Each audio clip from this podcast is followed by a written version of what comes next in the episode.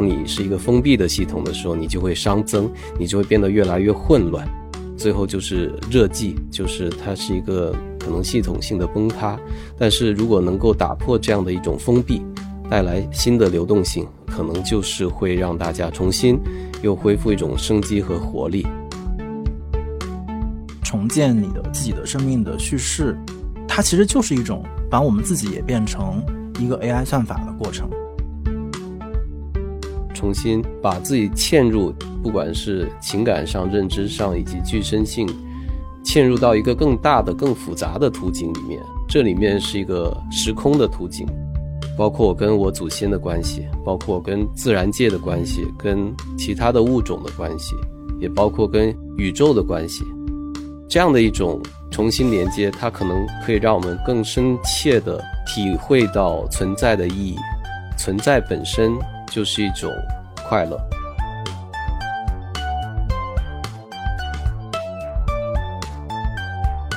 大家好，欢迎收听《螺丝在拧紧》，我是吴奇。这个播客每个月会选择几个周四不定期上线，欢迎大家在泛用型播客 App 和音频平台搜索“螺丝在拧紧”进行订阅，也可以关注单独的微信公众号和微博获取节目更多信息。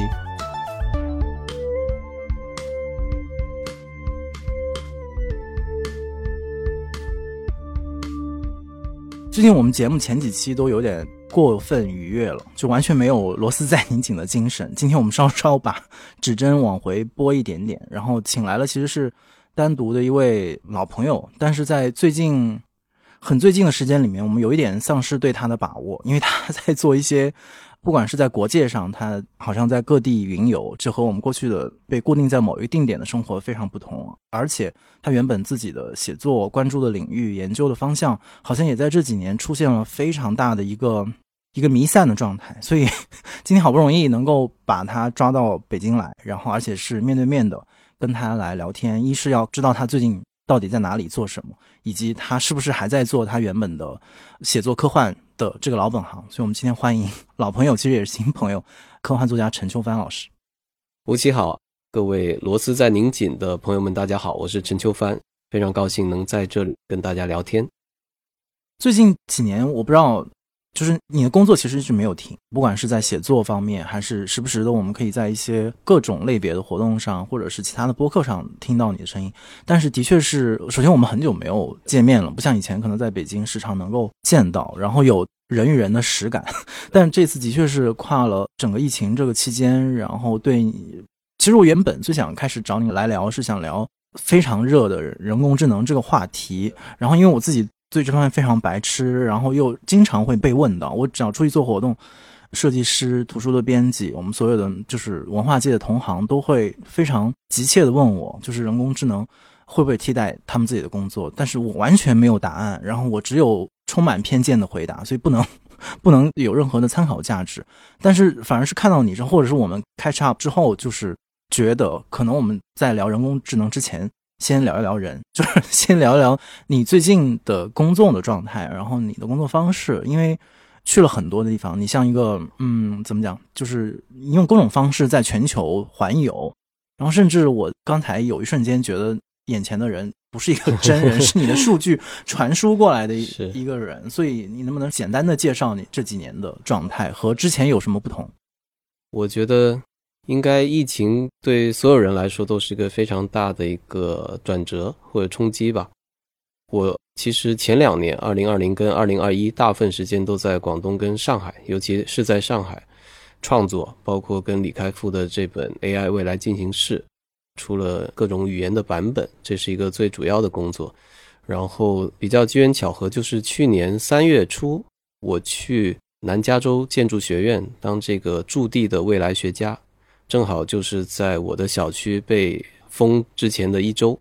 所以就导致了我开始了一场漫长的全球，呃，你说是流浪也好，呃，游牧也好，这样的一个生活。所以基本上到现在为止，已经绕这个地球转了三圈了，就是加州，然后瑞士、法国、新加坡。去年十一月，我短暂的回来了一个月，就是正好经历了。重新开放的那段时间，然后我帮我父母准备了药物，然后又离开了去了夏威夷，然后之后是加勒比海，然后今年等于是在耶鲁大学做这个访问学者，就是一整年，但中间也去了很多不同的地方，去欧洲去做博古瑞的学者，去开一些国际性的会议，包括上个月我们在北大的博古瑞中心开了一个关于地缘政治跟科技的这样的一个国际性的交流活动。所以就是我感觉这几年我的生活，呃，有点加速度，感觉有非常多不同的层面。就一条肯定是科技的写作的这个层面，就听起来比较正常一点。然后当然还有另外一条，就是从二零二零年我开始接触到这种萨满文化，跟我一个朋友就是奥登托亚。去了他的海拉尔家乡，就是参与一些蒙古人的这种萨满祭祀的仪式，然后开始产生浓厚的兴趣，然后慢慢的去了解背后的一些认知，包括超越人类认知之外的一些事情吧。所以这个可能现在我感觉就是我慢慢的在理解这个东西，包括跟科技，包括跟 AI，包括跟人类这样的一个关系，也会融入到我以后的写作当中去。所以我觉得我是经历了非常。剧烈的一个全方位的转型，就当然这转型还没有完成，因为前面的惯性实在太强了。我相信对于所有的人来说都是一样，就是原有的认知的框架、原有的生活的方式、原有的价值观理念等等，都需要重新去打破和重建。但这过程会非常的痛苦，而且会有撕扯，会有反反复复的这样一个过程。所以我觉得就不敢说现在已经完成了这个转型，但是我觉得回过头去看二零二零年之前的自己，我会觉得那可能是另一个我，就非常陌生的一个我，而且就，呃，我可能都没有办法想象到我会发生这么大的一个转变在这么短的一个时间内，所以我觉得这也可能是非常有意思的一个话题和经历，对。对，其实你说到好几个层面，就你说到当你说到萨满的时候，其实我内心已经开始尖叫，就是 感觉萨满会成为一个大家更想听或者更有兴趣，然后而且我们刚才前面也聊，就是好像它不其然的已经成为我们周边或者说在人文艺术这个领域里面一个小的热潮或者一个。新的热点其实是，尤其相比人工智能这种好像已经比较显性的话题来讲，所以它好像立刻带走了我的注意力。但是我努力的回来，就我们不能一直聊萨满，因为你刚说到好几个层面，其实有一个层面是，可能对我们这种上一期刘宽来聊嘛，也是我们共同的朋友，就是我们长时间的被怎么讲，就之前是有移动习惯的，然后突然因为各种原因被要求说你不能动之后。我们的生活其实也产生了很多的变化。我觉得你可能在国内走一圈，应该能感受到，就是周围朋友们的这种。你说回看二零二零，也是一个完全不同的人。当然，意义层面上就没有你这么的丰富。我觉得这个层面可能我也要补充，因为罗斯在你仅是一个疫情当中诞生的一个播客，所以这所有的节目当中，我也不断的好像想要去回到一个非常形而下、非常现实或者是政治层面的这样的一个层面。但今天我们不太会触发 这个单元。然后第二就是你说到的那个科幻那个部分，尤其是人工智能带来的这一波的讨论，然后其实有大量的人都已经在介入了。但其实你是在这个三年，其实这一年时间里面又跨到第三个层面去，就是关于意识或者无意识或者不知道怎么命名的这样的一个世界。其实反过来，它和这三个层面其实都有关系，包括我们说到大家对技术的这样的一个热潮的一种焦虑也好，一种狂热也好。其实我是在。要跟你聊天之前，我有转回头去翻过，大概是在二零一八年，我们请你来，当时大象街文学节上做过一个演讲，然后当时你的那个演讲题目就叫“技术焦虑时代的文学修行”，我不知道你现在还有没有一点印象，那是过去的你，你的作品。所以如果你现在怎么讲，现在的你的状态，怎么看当时的那样的一个题目，或者如果你现在要讲这样的题目的话，你 你会怎么讲？我记得那个题目，然后我还记得。那次有淡报嘛？嗯，对，然后还有还有梁红老师，还有李霄峰，对对，就是那那次还是还有张定浩，对，还有张定浩，非常非常开心的一次交流活动。然后我觉得，其实这个主题到现在依然有效，而且可能更有意义。对，因为随着过去半年这个 ChatGPT 引起的巨大的这种技术冲击。它所带来方方面面的这种焦虑，其实可能远远胜过我们之前二零一八年那时候的一个一个氛围。对，是的，当时其实你也浅浅的聊到了这个话题。对对对，而且在那时候的经济状况，包括这个社会环境，包括周围的这种国际的环境，也都是完全不一样的。所以现在感觉是有种各种因素叠加下来的一个心理的一种集体的焦虑。然后我觉得。这个修行，其实我现在可能有了更深的一些理解吧，就是那时候理解的可能还是偏肤浅，就是当时我们就说的是这种怕或者爱嘛，就是这样的一种二元对立的对于技术的一个态度，其实是伴随着人类社会一直存在，每一项新技术到来之前。大家因为不了解、不确定，然后有会有恐慌等等，这样确实是会有一些，比如资本的力量、平台的力量，它就会盲目的去拥抱、去推动这样的一个东西，大规模的被商业化去使用。所以这个其实到现在还是一样。但作为个体来讲，我觉得在当下是会越发的无力，就是你会感受到所有的地方都是在讨论 AIGC 这样的一个技术的名词。然后你就感觉很多的老板都在想方设法的啊，怎么样能用这东西就把我的员工就裁掉一半，然后用这个很便宜的 AI 就去替代掉。就包括我们前一周在上海开了一些论坛，其中有一个论坛也是请了一些 AI 公司，那么他们其实聊的都是关于效率，关于机器或者算法对人的可替代性。但只有我跟郭帆在现场是提出了异议，就我们觉得。我们首先需要去保护，就人类创作者的这种尊严也好、平等也好，包括他们的这种脆弱性。就我们觉得，这做一个社会顶层设计来讲，它是需要去考虑的，而不是说我们一味的去追求这种呃效率的最大化、成本的最低等等。对我觉得，这其实是一个资本时代，或者说资本加技术。合谋的一个时代，我觉得是特别值得去引起警惕的。那么现在，我觉得修行对于我来讲，它可能有几个不同维度上的一个意义。首先，认知上，你要认知到修行的目的是什么，就是它达到的一个最终的意义，它能够让你实现一个什么样的转变，这是一个方面。但更重要的是，你需要具身的去。进入修行，就所谓具身的修行，就是你需要去打开你以前没有去使用到的一些感官的体验，包括这种感官的体验可能对外界的这种敏感的程度，有时候是不是太舒适的这种敏感，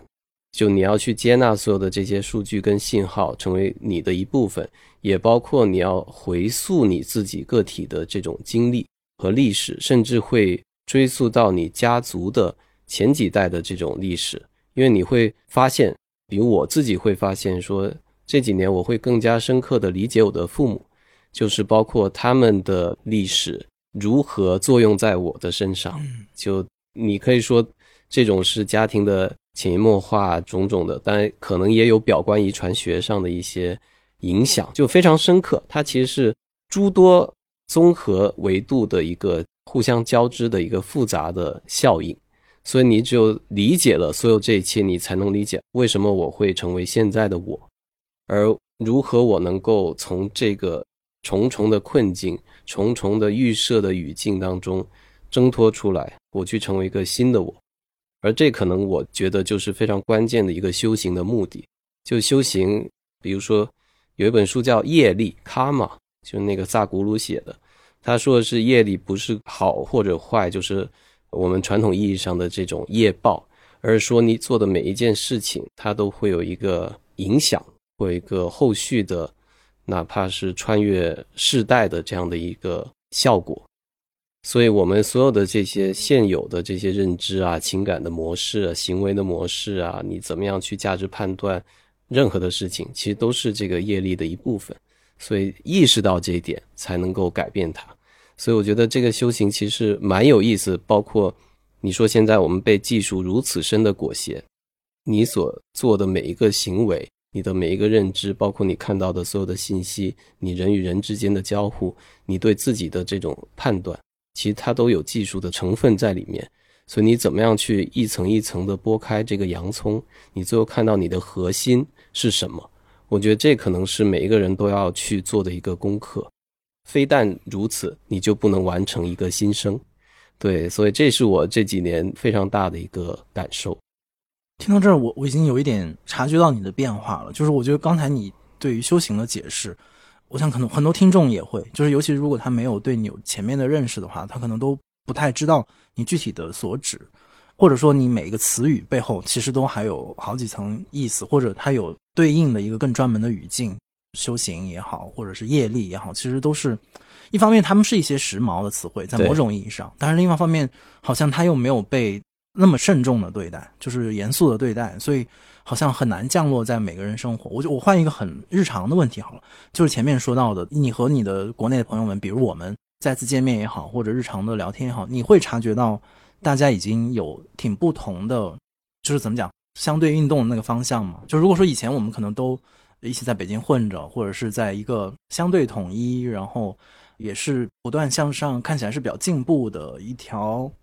单行道上，对吧？当时大家好像是一起往前走的那样的一种感觉。到因为疫情这样一个大的变量，就原本当然，尤其是在罗斯的节目里面，我们聊的更多是在国内的语境里面，大家的。状态各种苦闷啊，焦虑。但我觉得今天你来一下，就是把我们这个维度打开到了，比如说刚才你说的三圈的环球的旅行，以及在疫情让所有人慢下来的时候，你以一个加速度的方式在围着 地球怎么讲自转还是公转，所以是一个完全不同的用力的方向和扩展的方向。所以你有察觉到你现在和尤其回到国内和周围的朋友之间会有一些什么样的误解、不同或者说变化吗？其实我去年三月到加州那个周末，正好是加州放开，就是室外口罩禁令的第一周，所以我一落地的时候是非常不适应的，就是因为之前在国内，其实大家口罩都捂得非常紧，所以一开始两周我都是戴着非常紧，后来才慢慢适应。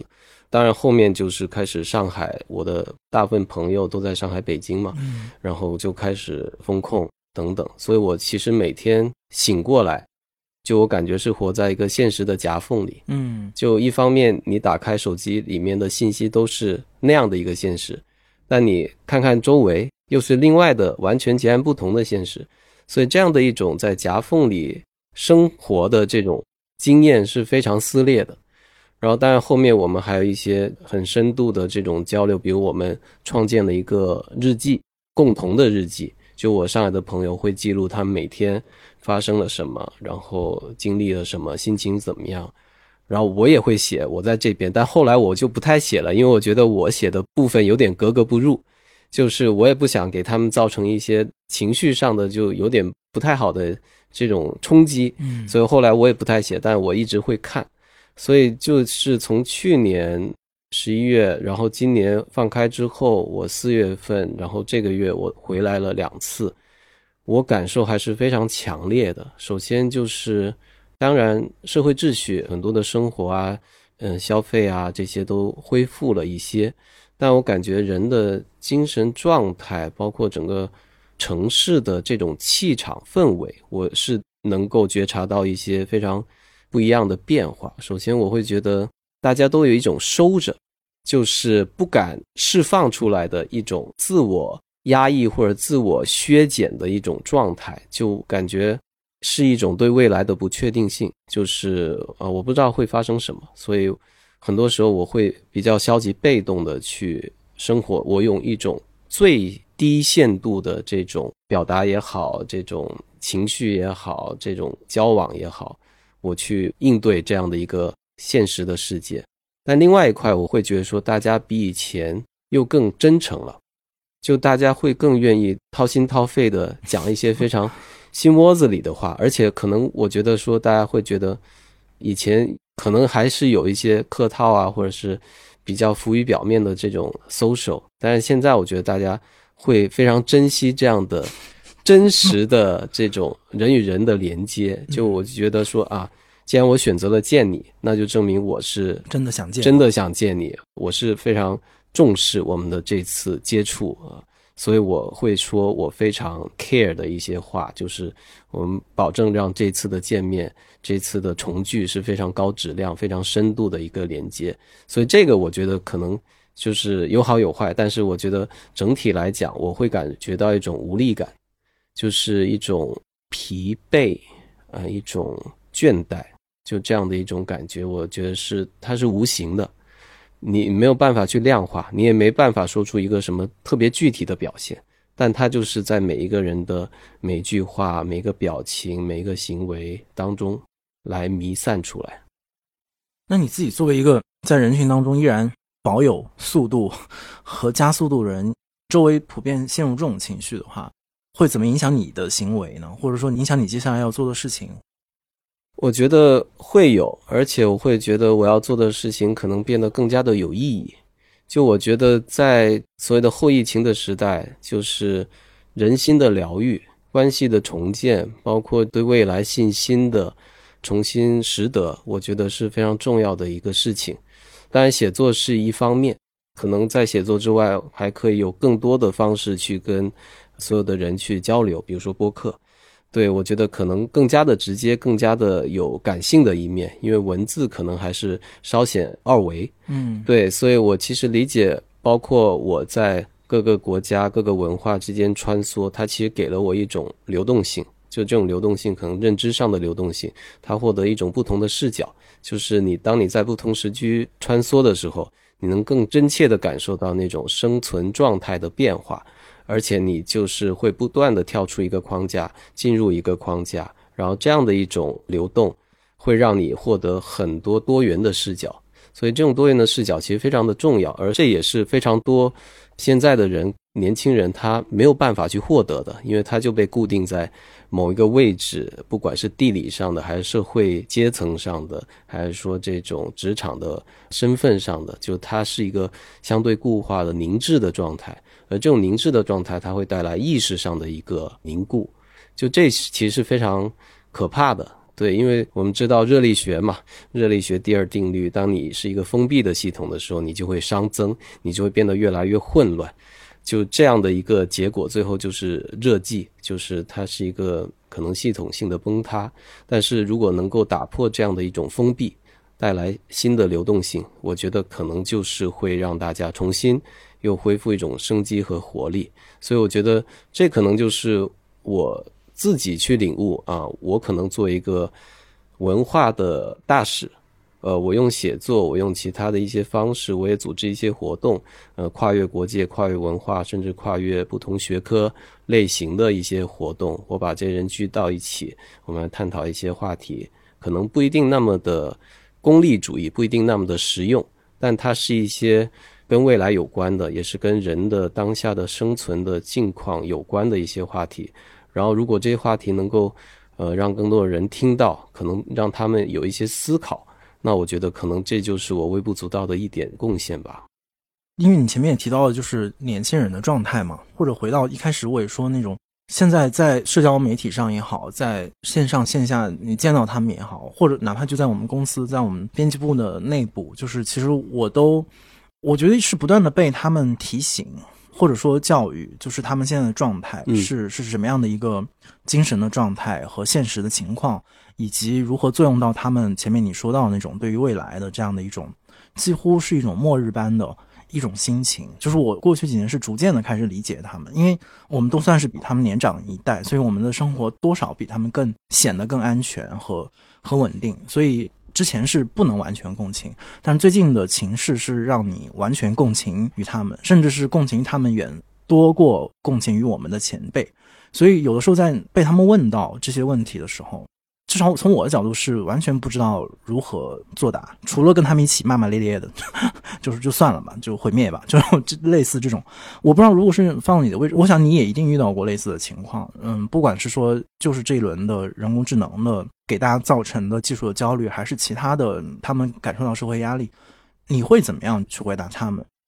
对我首先觉得年轻人绝对有这个，不管是愤怒的权利，还是躺平的权利。还是被动消极抵抗的权利，我觉得他们都完全有理由，嗯，去这么做，因为确实留给他们的世界，留给他们的社会跟现实，就是这么的无力，就是这么的绝望。这在全世界范围内都是一样的，而且可以看到，随着资本主义这种机制的，就是螺丝不断的拧紧，就真的是我觉得留给他们这一代人的一个空间，真的是越来越小。然后再加上 AI 这种技术因素的叠加，就是我觉得就是真的难以喘息。就这个是我切身能够去共情的，而且是放诸四海皆准的一个现实。我还记得我们有一次在北京科技馆，你记得吗？哦，科幻大会。对，然后当时我们还在聊那个水手计划，哦你记得吧？对，对对对，其实我觉得就是我们当时还是非常有希望的。我们说我们要把更多的年轻的创作者，对这些人带到外面去，让他们看看外面的世界，然后让他们可以有更开阔的眼界，去写一些不一样的东西。当时的我们还是非常信心满满的，但可能就过了几年，就是一个完全不一样的世界在等待着我们以及他们。对，所以我觉得我在各个地方其实做很多这样的分享，就是给大学生，包括一些年轻人，包括一些搞科技创业的 Web Three 的这样一些人，我会觉得其实很多的出路，当然这种出路，呃，我们也是需要去界定，就是包括这个所谓的 FIRE 的概念，就是经济自由，然后提前退休，嗯。等等这样的一些概念，它都是我觉得还是带有一种片面性，就是它还是在原有的那个框架体系里面去。但是现在也有一些，比如说在黑山的祖扎拉，就是进行的一个社会的实验，它是围绕着一个加密货币这样的一种新的技术或者说新的货币形态去进行的一种社会实验，它也非常的科幻，有点乌托邦，就是可能规模不会很大，也不一定能够可持续。但我觉得它是一种新的想象力，就我觉得在原有的框架体系底下，比如资本主义的这种框架底下，我们其实已经很难有新的这种社会重新去建构、重新去释放的这种想象空间存在。我觉得现在其实到了我们可能要思考怎么样去打破它，但这个话题就有点大了，就它嗯可能接下来一个词可能就是革命了。嗯对，但是全球性的革命，而且是针对资本主义原有的这个体系的一个革命。那这个革命如何实现？如何变得有效？如何不会沦为又一次自我的重复、自我的解构、自我的重蹈覆辙？我觉得，其实我们现在没有足够多的思考，没有足够多的这种理论上的一个资源和武器，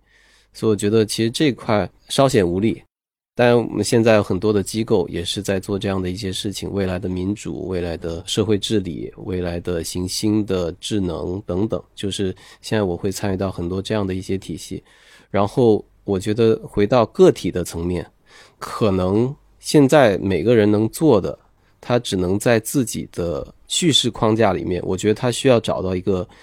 重新去建构自己的叙事框架的一个。我把它叫做最小单元的这种行动纲领，就是其实每个人可能都需要去有这么一个东西，它是一个可能放到每一天，它都能够去做的一个事情。但是你需要重新去梳理你的生命、你的人生的一个经历，包括你家庭的一个经历，然后你会找到一个叙事的模式。你之前的生命是被如何叙事、被如何结构、被如何定义、被如何评价的？那你可能需要找到一个新的角度、新的结构去重新阐释它，然后在这种重新阐释当中，你会发现有一个新的叙事会萌芽、会涌现、会生发。呃，我觉得这可能是一个我可能现在称之为未来叙事建造，就是这样的类似一个 future narrative building 这样的一种方法。对，但这也是非常。最近我在思考这个问题，而且怎么把它变成一个实际可操作的一个东西。我觉得不光对个人，可能对任何一个组织、公司结构都会有价值，因为我们确实现在面临一个重估一切、重新叙事的一个时代。我觉得你说这个我还挺有共鸣的，或者我好像很无意识偶然性，好像我也在使用这样的方法。其实也是呼应你一开始前面也说到了，就是当你重新的去想象、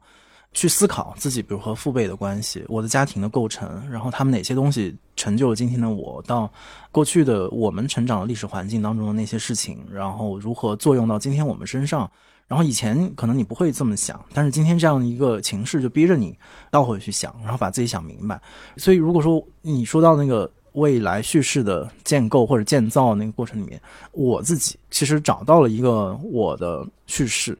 就是一个小地方的叙事。这个也是罗斯里面也有一个小地方的栏目，包括我们做了这样的一本漫画书，其实都是因为我们就至少是我是从小地方来，而且疫情就是教育了我们，其实你的生活的范畴。可以不是全球性的，或者不需要那么庞大，所以好像，当然很多朋友也会说我这样显得比较退缩，就你好像退回到一个很小尺度的这样的一个生存的环境当中。可是我的确发现，就如果我的安全感、我的幸福快乐完全可以被一个小地方所滋养的话，就为什么不往回走？所以这个是我反正我前面一段时间的胡乱思考当中所凝结出来的一个想法，就是关于小地方的一个一个想法。然后想要问的是，我们就不妨就把话题再往人工智能稍微偏一偏，因为可能的确很多朋友很焦虑这件事情，然后让我自己非常的不懂。所以在这一轮的变化里面，你觉得人工智能技术的快速的更新和迭代，给这一波造成的影响主要是原因是什么？就为什么这一波？因为人工智能从你想。我不知道它最早可以到什么时间，至少在一八年我们聊天的时候，当时其实你已经谈到了，就人工智能当时也许给比如硅谷或者给工程师这个领域里面，其实带来了一个讨论和影响。当然，当时还有很多的这种嘲笑或者说不以为然的心态。你就说里面有一个谷歌工程师，他当时好像得了一个什么奖还是怎么样，反正他发言的时候就说他人工智能是新时代的一个炼金术，就当时会有这样的一些讨论。但是到今天的发展，它已经成为一种。普遍式的，甚至说有点压迫式的一种变化和警告，好像大家我都很少听到有，除了比如说像乔姆斯基这样大的传统经典知识分子还在负隅顽抗的说啊，你们不行，或者是怎么样，很少在社会领域上再听到关于它更复杂的讨论。所以，到底这一波人工智能发生了什么，会让它变得这么的？带来一种普遍性的革新，或者说你在你的看来，这种东西是真实的吗？它对于我们每个人施加的这种压力？对，首先那个 AI 依然是炼金术，就这个判断，我觉得还没有变。因为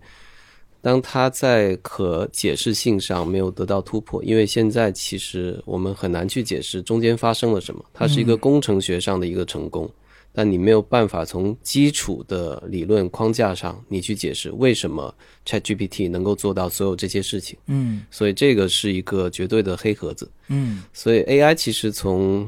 上个世纪五十年代达特茅斯会议提出了 AI 这个概念，其实经历了几起几落。就每次可能专家都会提出说，我们在三到五年内。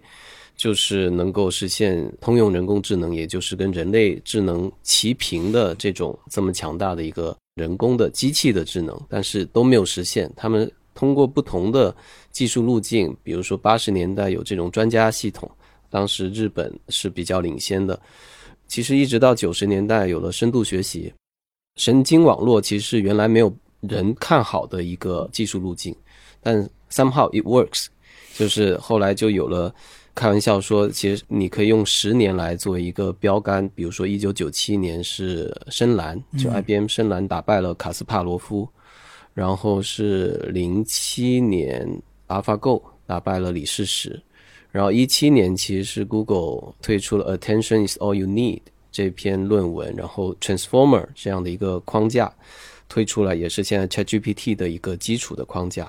然后下一步会是什么？就我们都在开玩笑啊，这是我瞎说的。就二七年，我们可能会实现通用人工智能。嗯，对，所以你能看到它的这样一个迭代、进步、进化，它其实是一个非常快的一个过程，而且再往后它会越来越快。它是一个指数型的一个增长的曲线，而不像人类所习惯的线性增长。而且在这一波里面，其实就是以 Open AI 的这种大语言模型为代表。那么，我觉得最核心的，为什么它能引起这么大范围的一个讨论、焦虑、恐慌，是因为在以往我们很多的 AI 这些技术其实是内隐式的，比如说你在 GPS 上，其实你也用了 AI。比如说我们很多的网站购物，它的这种推荐算法，它其实也用了 AI，但是它是一个内隐式的，你可能感受不到它的存在。但当它变成一个 Chatbot 被推到前台时候，你有了一个人机交互的界面，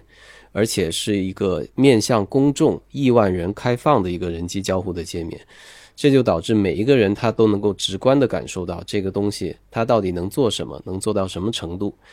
然后每个人都会去想象它可能带来的一个潜在的后果，而且这样的一个数据飞轮，等于说你有了每天数以亿万计次的这种交互。那它也是在提供更多的数据来训练这样的一个大语言模型变得更加的聪明，所以这样的种种的一个叠加因素就会让它变成一个现象级的一个非常成功的一个产品。然后包括我们说它可能随着它模型规模的增大，包括它的这种参数规模，比如说。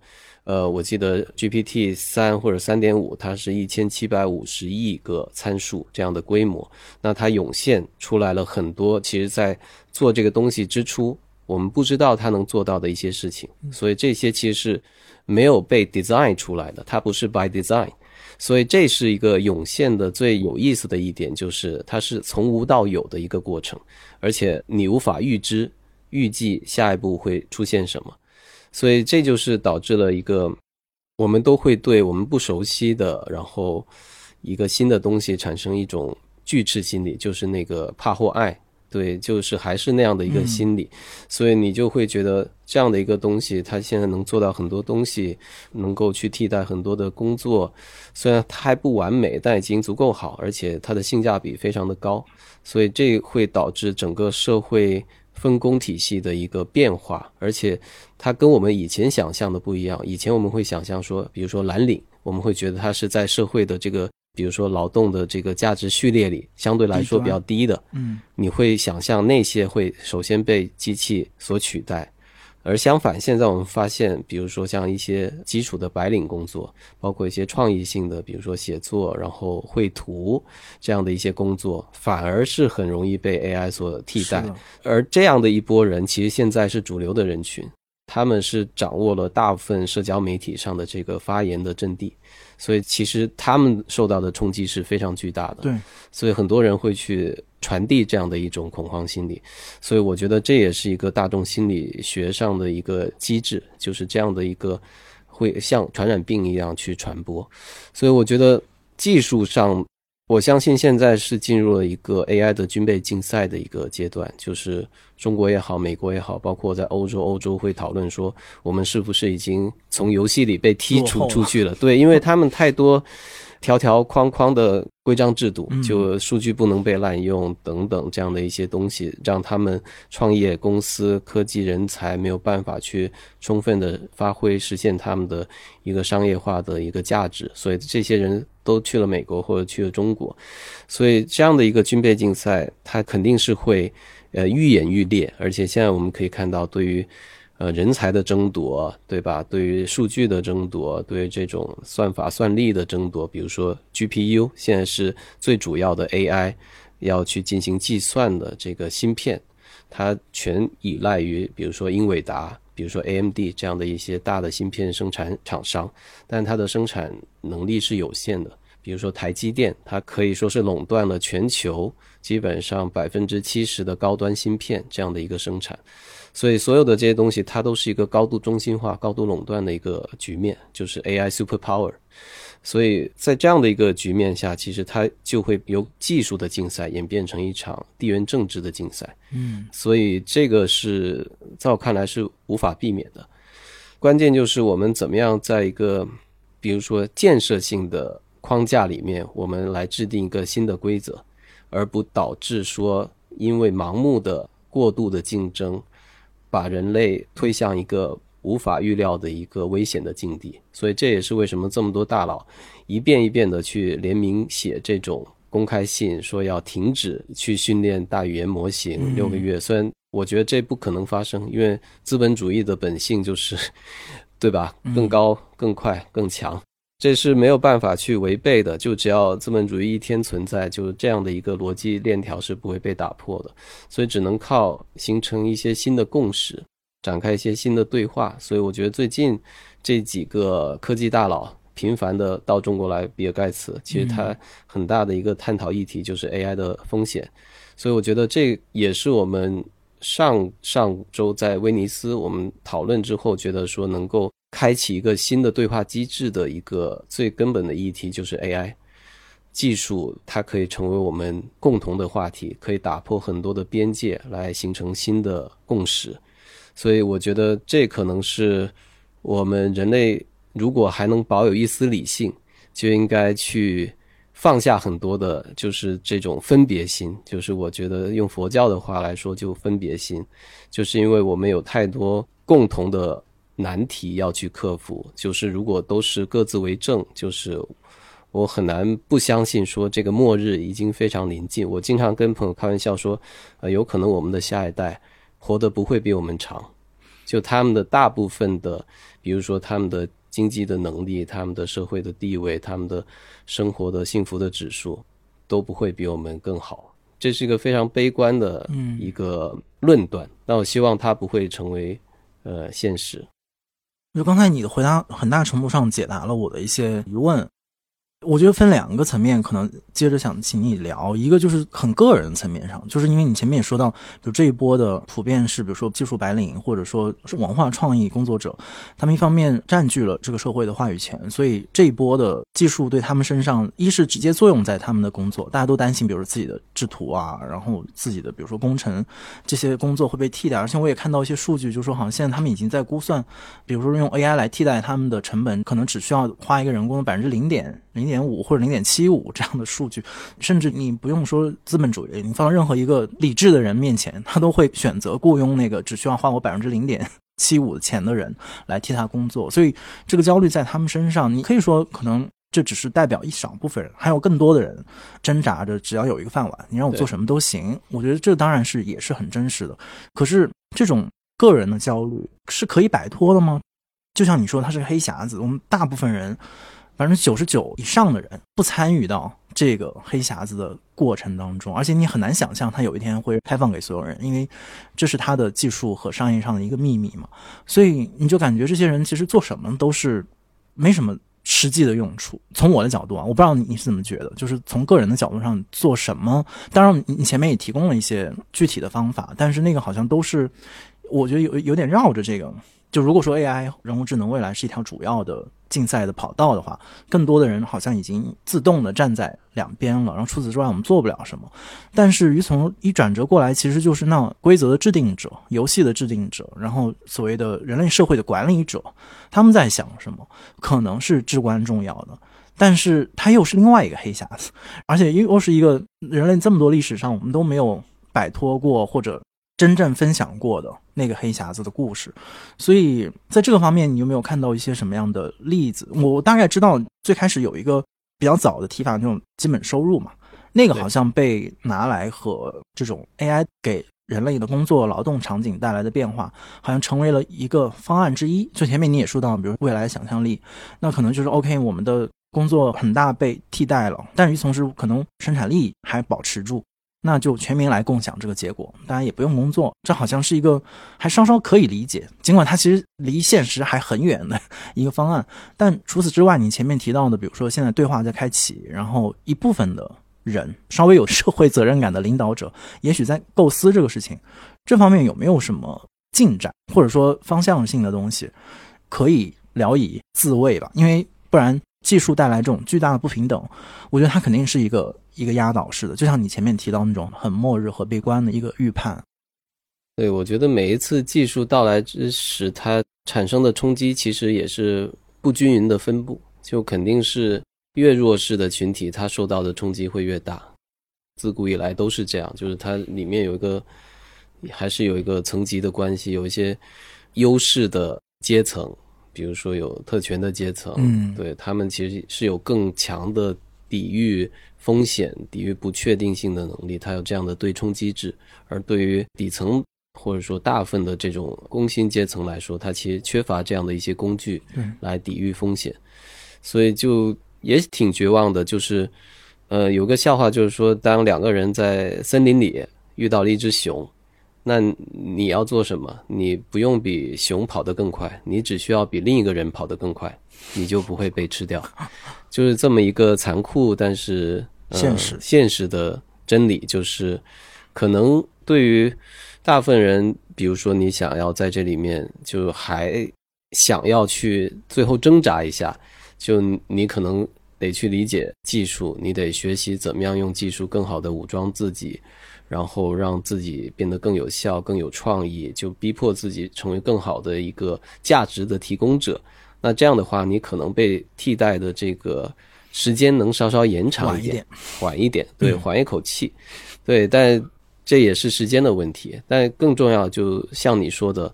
在制度的包括政策呀这些分配体系的这些顶层的设计者，他们怎么样去建立起这样一个相对来说公平的一个机制，来帮助这些呃手无寸铁的人去应对这样的一个风险和冲击？我觉得这是更重要的。那现在我没有看到特别好的，就是我觉得因为这个技术太新了，你也知道所有的这些政策的体系，它其实是一个相对滞后的嗯反应，它需要很漫长的时间，包括各种听证啊，包括起草啊，包括通过啊、审核啊这些环节，就是一个非常技术官僚的一个环节来通过所有的这些东西，所以它肯定是一个滞后的一个反应。所以我觉得现在肯定有很多的讨论，比如说中国，它也会提出说，你可能不能完全用这个 AI 或者说机器去替代所有的劳动力，你可能还是要保证这个一定的这个为了社会责任感，为了社会的稳定去考虑，你要保持这些人类的这些职位。我我相信这样的一些事情是可以被提出的，也可以被执行的。嗯嗯，但就是说，所有事情都有一个成本，有一个代价，就你怎么样去权衡这样的一个成本和代价。所以，我觉得接下来我们应该能看到很多这样的一些不同的提案、不同的思路来提出。那可能就没有一个所谓的最优解吧，它总会是一个局部的最优解，就是。你保障了某一部分人的利益，那你可能就牺牲了另外一部分人的利益，就永远都是这样的。只能说，那可能说，当权者他站在一个更高的视角，他能看到一个更整体性的一个全盘的利益。那我们只能寄望于他们能够做出更智慧的、更负责任的一个选择。嗯，对，但有时候我会想，那说不定让 AI 全盘接管，就是让他们来做这个社会的治理、整体的统筹。说不定他们会做得比人类更好呢。对，我们就把这个指令给到他，就是我们的难题就在这儿。对怎么样有更公平、更平等的制度的设计，让他们来设计，也许他们可以解决这个问题。哇，这个思路倒是，我觉得 而且我觉得中国有可能会成为第一个这样的国家，真的吗因？为中国太大了，中国太复杂了，中国的这种经济的这种区域发展不平衡，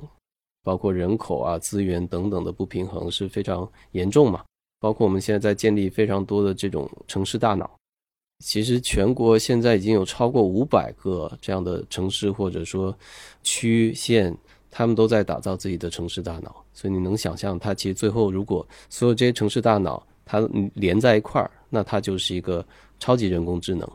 那它可能就会每天去分析各种各样的数据，然后做出它的一个决策。哇，这个我完全震惊。所以中国在这一块儿还是是走在前面的。对，因为它的优势，这是它的优势。它其实是是不是有很强的监管的意味，或者说它是从监管来是生发的？它一方面是监管，一方面也是为了调配资源，就是最优化一些，比如说管理交通最简单的一个，就是如果它能够实时的掌握所有的交通车辆的这些信息，那它就可以最高效的去调配这些，比如说管理这个交通灯，然后车辆就是比如你这边拥堵了，那我车辆就可以呃指引疏散。疏散到别的路面上。对我觉得其实它还是一个非常中心化的思想，但我觉得就在中心化跟去中心化之间，它可能也是有一种流动性。就你会想，就是这么多个城市大脑，它分别都是一个小中心，然后它最后又要汇集成一个大中心，但这中间就挺有意思的，非常科幻，我觉得。哇，这个真的是非常科幻的场面。我觉得刚才你说的那个，我觉得还有一点是，嗯，就是刚才说我们寄希望于这些制度的设计者们，但我觉得其实可能我们也可以用使出这种焦虑转移大法，就是把这一波浪潮施加在每一个人身上，不管他是白领还是蓝领，我们应该把这样的生存的焦虑转移给那些制度的设计者们，就是因为如果大家能够有效的进行这种表达和转移的话，那他们会才会。get 这个压力以及这个压力的多重来源，它不只是来自单一的，比如阶层的人，而是整个社会的人都受困到这样的一个技术的一个背景和焦虑当中。那么，就是我们得不断的提出我们的诉求和指令，它才可能有可能吧，就是把这个社会的制度往我们更调和矛盾啊等等的方向去推进嘛。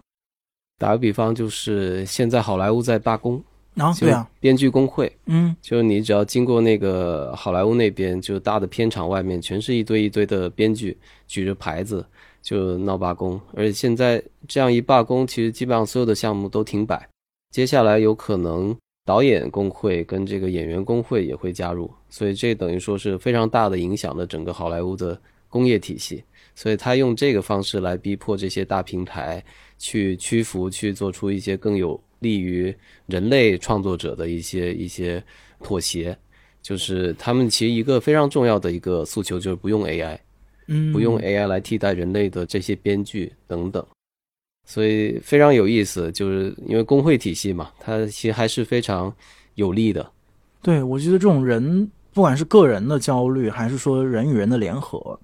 怎么样还是有用的，或者哪怕它作为我们最后的一个武器或者筹码。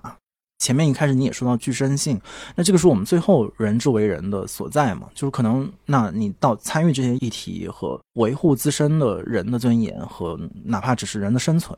可能你都得动用这样的一个工具吧，然后来表达你的诉求。我就说到这儿，终于可以聊一聊关于萨满的事儿。呃，因为前面我们其实不断的提到那个关于末日这样的一个感受，然后前面我们聊天的时候，其实也说到了可能大家对于技术的焦虑。和现在以各种方式弥漫在我们周围，对各种玄学、神秘主义、对命运或者是意识状态的一种兴趣，就是小到这种日常的算命，尤其在在年轻的朋友当中，诶，是昨天看到一个数据，就是好像今年的这种国内的大家去去寺庙的那个比例，好像是前所未有的高，尤其是年轻人。所以类似这样的现象其实也在涌现。然后我之前是没有把。这两件事儿放在一块儿看的，但你前面的经验和你的观察好像可以把这两件事情联系在一块儿。是的，我觉得你会看历史，比如说在一战之后，然后到二战之前，其实它一直会有一个新的艺术的流派——超现实主义。嗯，其实就是在这两次大战之间涌现的。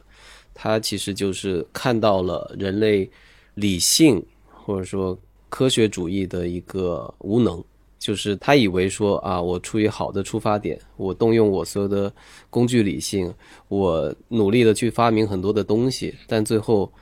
反而是把人类引向了一个万劫不复的一个境地。就是很多人会去重新思考，那么到底这个东西对我们意味着什么？然后就会有一些呃艺术家、哲学家、思想家，他们会转向。比如说直觉，比如神秘主义、感性这方面，我其实把它总结为日神精神跟酒神精神的一种对抗。嗯，就是因为从比如说启蒙运动以来，我们其实是被日神精神高度统治的，它就崇尚理性、高度秩序化的一个呃逻辑性的一个文明的形态。但我觉得，可能每当有大的这种结构性的变动，带来一些不确定性，带来一种挫败感。带来一种深深的无力感的时候，大家就会回到酒神精神。我们需要来一点酒，我们需要找到一些迷狂，我们需要一些非理性，我们需要一些神秘主义，我们需要去对接一些超越所谓唯物主义层面上的一些更高的不同维度的一些存在、一些力量。所以，我觉得这样的事情其实一直是在不断的发生。在当下，我觉得它有必然有它的一个。合理性和有效性，而且我觉得可能这一波它跟之前的，比如说六七十年代在美国的那个 New Age，嗯。就它又有点不一样，因为你能看到现在，包括中国的这些年轻人，他其实有非常好的教育背景，他们也不是说原来就是信草根去算命那些大爷大妈，他那个可能真的是迷信。我觉得现在我接触到的这些年轻人，他们都会用一种更新的视角，试图去理解这个事情，试图给他一个新的阐释的框架。而且我觉得这可能是会引领我们去走向下一个阶段，对世界更深入的一个理解。包括我自己也是，我在疫情期间，我会开始重新回去看希腊神话、悲剧的诞生，然后包括看《道德经》，就是因为刘宇坤重新翻译了一遍《道德经》，嗯，对，然后他让我帮他看一下，我就中英文对照着我又读了一遍，然后其实有了非常多新的感悟，包括无为，包括这些，比如说他用很多二元对立的概念，其实是来帮助我们达到一种去二元对立的一种思维的方式。就这是在语言之外的所谓“道可道，非常道”，就是，但这样的一种方式其实很难被我们人类通过正常的这种认知理性所理解的。它必须接纳或者说借助一些具身性的，比如说修行，来达到那样的一种状态。所以我觉得，呃，所有这些其实可能都是在预示着我们在进入一个新的时代，所谓的水平时代，也就是科技加灵性的时代。就我经常会跟投资人说，你们考虑一下疗愈、疗愈经济，对，疗愈加科技，我觉得是这个时代的一个大命题，因为可能在科技的加持下，疗愈会变得更加的可衡量。就是它的效果，包括它的定制化、它的个性化，它会变成一个更加可感知的一个东西、一个产品、一个服务，而且它可能会帮助到更多的人，而且借助科技，其实它也是一个媒介嘛，借助这个媒介的一个界面，它可以被更多人所接纳。所以我其实现在包括科技萨满主义，它其实是二零一四年。巴西的一群人他提出来的一个概念，所以为什么要叫科技萨满主义？就是如果你把萨满理解为一种媒介，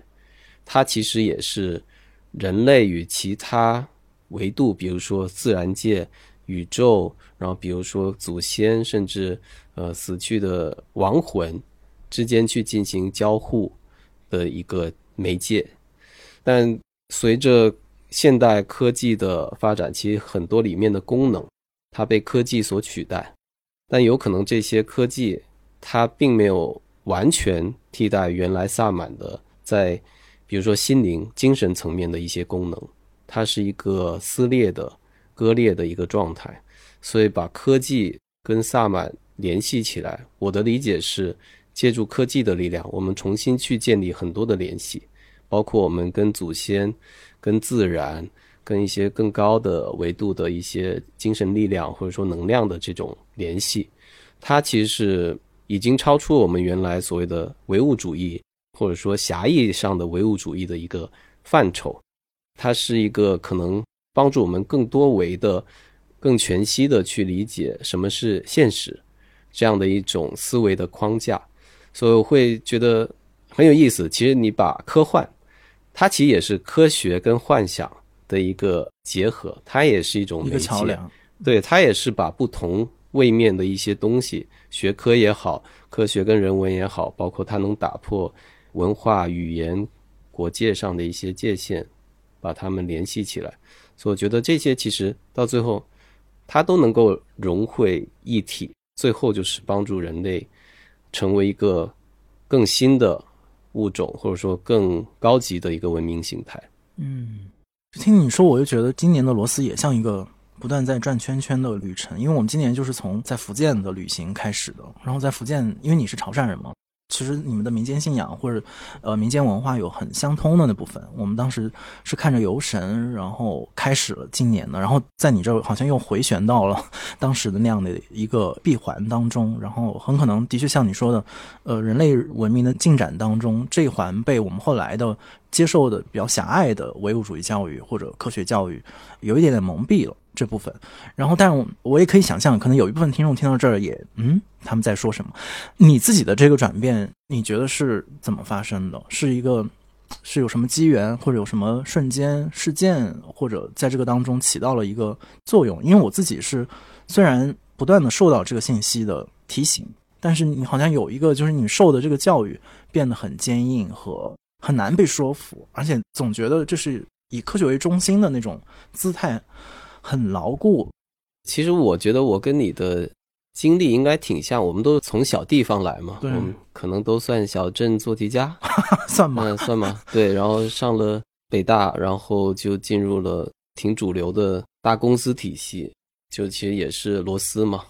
呃，不断被拧紧，对，但拧到一定程度，我是一直比较。抗拒被拧紧的那种状态，就是我一直保持自己写作的一种状态嘛。所以当拧到一定程度的时候，我会觉得啊，我不想再被拧了，我想做自己的事情，我想成为一颗独立的螺丝。嗯，对，所以就出来了。但是你会觉得那种惯性还一直在，你会不断的想要去拧自己。就这其实是我们从小到大都被强加的一个，有点像思想钢印。就你如果有一天你不拧自己，你会觉得我是不是荒废了我的人生？对，我在干嘛？是吧？我不行。对，我觉得这样的一种心态，其实是我到了疫情当中，我才有了非常深刻的反省。就是我也觉得啊，那可能我什么都不干，我也可以是一个挺好的人，我也可以是一个挺有价值的人。对，就等于说他让你停下来去。思考我前面走的这条路到底通往哪里，最后他会让我变成一个什么样的人，而那个人是不是我真正想要的人，成为的那样的一个人？所以我觉得这是一个外部环境强加给你的一个暂停键。当然，我觉得这个是非常残酷的一个暂停键。我认识非常多的朋友，他们可能失去了家人啊，或者是遭遇了很多。人生的巨大的挫折都是在这三年里面，对，当然也是我觉得机缘巧合吧，就是也是让我接触到了这样一种萨满文化，包括我的朋友奥登托雅，他原来是个音乐民族志的这种作者研究者，然后他也是自己是蒙族人，然后他也是在这几年的时间里，他成为了一个萨满，就是呃，你可以把它理解为他要去继承他。血脉里的这种文化，这个传统，那我也是跟他一起去海拉尔参加了蒙人的这样的一种祭祀圣山圣树的这种年度的一个祭礼。在那之后，但还接触了更多的各种各样的跟萨满这种相关的一些人跟事，包括在贵州啊，在无锡啊，包括也在海外。我会觉得说，有可能就是它是一种。我们去对抗资本主义生产关系以及这个叙事框架的一种运动，就是他要求的是我重新从这个被剩余价值不断的剥削、不断的效率最大化这样的一个体系当中，我自我拯救出来，我重新把自己嵌入，就是不管是情感上、认知上以及具身性。嵌入到一个更大的、更复杂的图景里面，这里面是一个时空的图景，就是包括我跟我祖先的关系，包括跟自然界的关系，跟不光是人类，其他的物种的关系，也包括跟宇宙的关系。所以我觉得这样的一种重新连接，它可能可以让我们更深切的体会到存在的意义，存在本身就是一种快乐。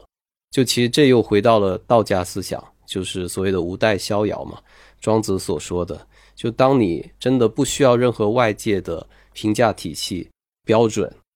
你才能得到一个真正的快乐，真正的满足。所以其实是我通过这样的一个过程，我开始去反思很多我以前的一些，但非常深刻的。一些行为的惯性以及思维的逻辑，可能现在我也没有完全摆脱它。就当然有些人会觉得说啊，名利也是这个必经之路嘛。就是释迦牟尼如果他不是王子，他也成不了佛，对吧？就是这样的一些说法，我就觉得挺有意思。但我现在会更加的容忍自己就是不去追求那些世俗意义上的所谓的成功或者什么东西，就是我会觉得怎么样让我自己感受到一种最为自在、自由的、舒适的状态，而且是开放的、流动的状态，会让我觉得这是我应该走的路。对，就是我觉得开放性其实非常重要的，就是当你封闭的时候，你其实就是走向死亡，走向热寂；但当你开放的时候，你其实一直在跟外界不停的交换着信息和能量，你就能保持一种生生不息的一种状态。这也是在易经里一直在提提到的。话题到这儿，就好像我们从那种很悲观的、绝望的情绪里面。有一点往外走的空间，我觉得这个是不是也在这个意义上？因为如果我们单纯从社会现实、从舆论的状况来看的话，嗯，会有一些其实同样负面的标签，比如说，呃，说大家摆烂，说大家躺平，然后好像是一种某种。巨大的放弃和自我浪费，至少我们的议程设置当中有一部分是这样子的，呃，或者还有一个稍微显得进步一点，或者你前面说的，比如革命的叙事，那 OK，我们这样的一个运动是表示一种巨大的拒绝和反对和退出的机制。OK，我们不跟你们玩了，因为你们这个游戏玩不下去了。这是第二个。但我觉得你当你把比如萨满或者是它代表的这一个。其实是不只是萨满自己，还有一整个对于自然、对意识，然后或者无意识的那种探索和基本的承认吧。这个世界引入进来的时候，其实好像前面这两者的那个负面的意味降低了，它其实是一种主动的，或者说接近存在本质的一种开放性出现了。然后我我听到这个，我倒觉得很不知道用“治愈”这个词 是不是合适。但是的确如此，就像我前面说那个小地方的那个解释差不多，就它不是以前面两者为前提的，它不一定是说我要通过这个来反对你，或者我来通过这个排解我自己的不快乐，而只是我想单纯的追求我的快乐本身，我想知道我的快乐在哪里，其实就这么简单的一个问题。然后你最后通过各种各样的方式，不管是比如道家的学说，还是呃萨满的方式，或者它的媒介吧，把它作为媒介。你最后看到的就是你存在本身的情况，就是和自然、和祖先、和父辈、和环境、和历史之间那个比较纯然的那个关系，是不是在这个意义上，好像的确找到了一个？我不知道，我现在有一点被你 被你说服，找到了一个好像挺开阔的一个地带呢。就是可能我不知道，这是年轻人自己找到的，还是说冥冥之中自有定数？我们其实可以再借用 AI 的一个词，就是一个 callback，就是 generative，就是生成式的这种生存之道。生成式的，我觉得它就意味着你不预设，它没有一个定式，它很多东西是涌现出来的，它是从无到有的。但你可能就是 go with the flow，就你顺其自然，让它去流淌，去生长。让它成为它本应成为的样子。我觉得其实每个人可能都需要重新去思考，到底我现在的状态，我所追寻的这些东西，到底有多少是出于我的本心，所谓的初心，有多少是外部，就是不管是教育的、家庭的、社会的种种的后天建构的、赋予强加在你身上的这一层层的枷锁。我觉得其实是。需要去打破这些，然后你才能够找到原来的那颗种子，才能够让它去生成式的生根发芽，去开花结果。对我觉得这个其实可能他还是有一点点希望，就是如果每个人都能够更自在、更活的成为自己想要的那个样子，那我觉得这样的一股力量。它就是能够改变整个社会的一个非常向上的力量，嗯，改变整个社会的 flow。对，好像我们怎么最后进入了这么一个 peace and love 的一个一个 flow，对，一个一个结尾。但你听你最后说这个，我的确又有一个回应，就是突然我设想，前面你说到的那个要重建你的自己的生命的叙事，它其实就是一种把我们自己也变成一个 AI 算法的过程，完全不是贬义上的。其实就是你大概意识到，是什么样的数据喂养了自己，没错。然后你对这个首先有比较有自觉，不是一个完全盲目的和被他们所限制的过程，就是所有数据向你涌现，然后与此同时也经历过你内心的这个黑匣子的过程。但是这个黑匣子是我们唯一一个可以自己掌控的，就是每个数据来，我直接给出我的反应，而不是。按照任何别人给你编好的一个程式，就是好像哎，你作为一个乖乖仔，你对你的父母应该是什么样的态度？你在职场上对你领导是应该什么态度？你对社会上的名利的系统应该是什么样的？都是外界的信号，但是你要给出你直接的、直观的，或者是感官上的一个反应。我觉得那个好像是，的确是一个把人从这个社会系统当中拯救出来的一个好的。方式，我我自己为什么想到这个？是因为我觉得有一个很容易让自己感到快乐和自在的方式，就是当你接触这个信息的时候，你按照自己的直觉去回应它。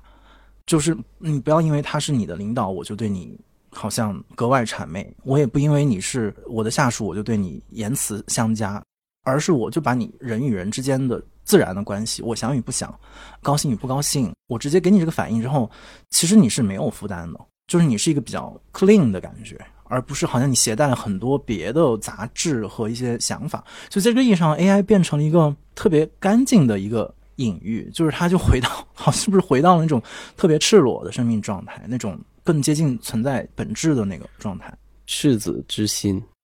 对，因为说个有意思的，就去年 OpenAI launch 这个 ChatGPT，十一月三十日是我生日，哇。所以我一直觉得啊，我可能也是一个 ChatGPT，因为其实人像你说的，它也是一个界面嘛。我们学习所有的东西，也是通过这个交互的界面。就可能我们的界面稍微复杂一点，就不光语言，还有这个身体的感官，还有更多的没有办法被量化的一些微妙的东西。但是机制上其实差不多的，所以如果你能够觉察到这一点，就我们其实是在不断的交互当中被形塑成我们现在的这个样子，那你其实也可以做很多东西来改变我们的未来。所以我觉得你说的很对，就是到最后你会觉得感受才是唯一真实的，就是当那一刻你得到一个信息，你心里生发出来的这个最真实、最纯然的这个感受。就是你应该去把握的一个东西，而不是所有其他的一切。就我觉得，就 AI 做一个隐喻，这其实非常好，而且我觉得可能它能够引导我们去做更多本体论上的一些思考。就最后可能你会觉得，像 Elon Musk 说的，我们大概率是生活在一个 simulation 里面。我是非常有这个感受。但 simulation 不代表是假的，对吧？就是因为我们对真与假的一个定义跟分野，其实也是受到，比如说传统的这种所谓唯物主义的一个影响。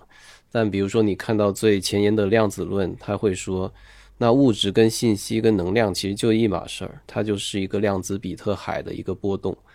那么从这角度上来讲，其实就没有所谓的真假之分，就是一切都是信息。那么在这信息里面，你是什么？就是什么样的东西能够代表最本质的我？这个问题我一直在思考。包括我们现在在讨论 AI 到底有没有意识，对吧？就是所有人有那个 Google 的研究员 Blake 呃 Lemoine，他又说觉得 AI 有神性等等。那么我们就要要去讨论到底意识、自我这些东西到底是什么？所以现在是没有一个定论，包括说。你从无机物到有机物到这个单体细胞，这关键的一步是怎么去跨越的？因为我认识就做这方面的科学家，就是现在最疯狂的一些科学家，他们拿了很多钱，他们要在实验室里去做一个人造的细胞，就这样的一些事情，都会让我们去更深刻的思考，说到底人是什么？人在这个宇宙间的意义是什么？就我觉得这些问题，可能我们永远得不到答案。但是可能会让我们片刻的去放下所有的这些更加琐碎的，或者说更加物质主义的一些烦恼。我是时刻会去通过思考这样的一些问题，我会得到一个非常近乎宗教式的一种感动。就我会因为我自己的存在而感动，我会觉得啊，你都能存在在这个世间上，你做一个生命。而呼吸着，就是一件最美好的事情。除此之外，可能就是我觉得其他可能也没有那么重要。对我觉得，如果大家能够找到这样的一种感动，我觉得可能也会对对抗这个技术时代的这个焦虑有一点点帮助吧。嗯，的确没有想到，因为我原本是对，一是当然对技术无知，二是嗯，可能也充满某种意义上的悲观，所以原本我还想问你，你到底是悲观还是乐观？但是我们今天谈话好像说明一切，就是在这样的一个技术狂飙的年代里面，其实也许不管是主动还是被动，人其实还是。可以为自己争取到一点时间来面对自己作为人的现实，而不是把注意力全部投向技术那边。所以，不管是可能白领的工作者、文化创意人员，可能我们的目标始终可以在人身上，或者说哪怕是末日。但如果就是人作为这种物种，作为它的存在，它能够充分的认识自己，然后感受自己。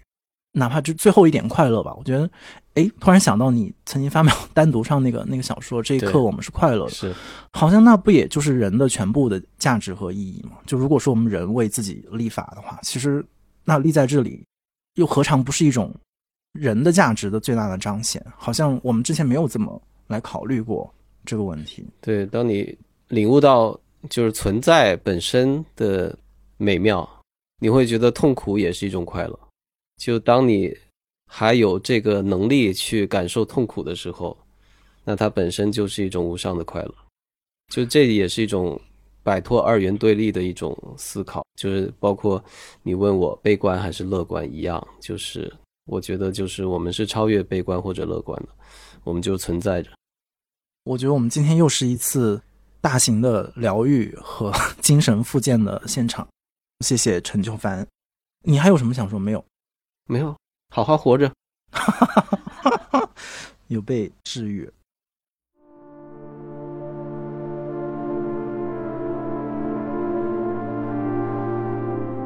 如果你有任何建议或者提问，可以通过单独的微信公众号、微博找到我们，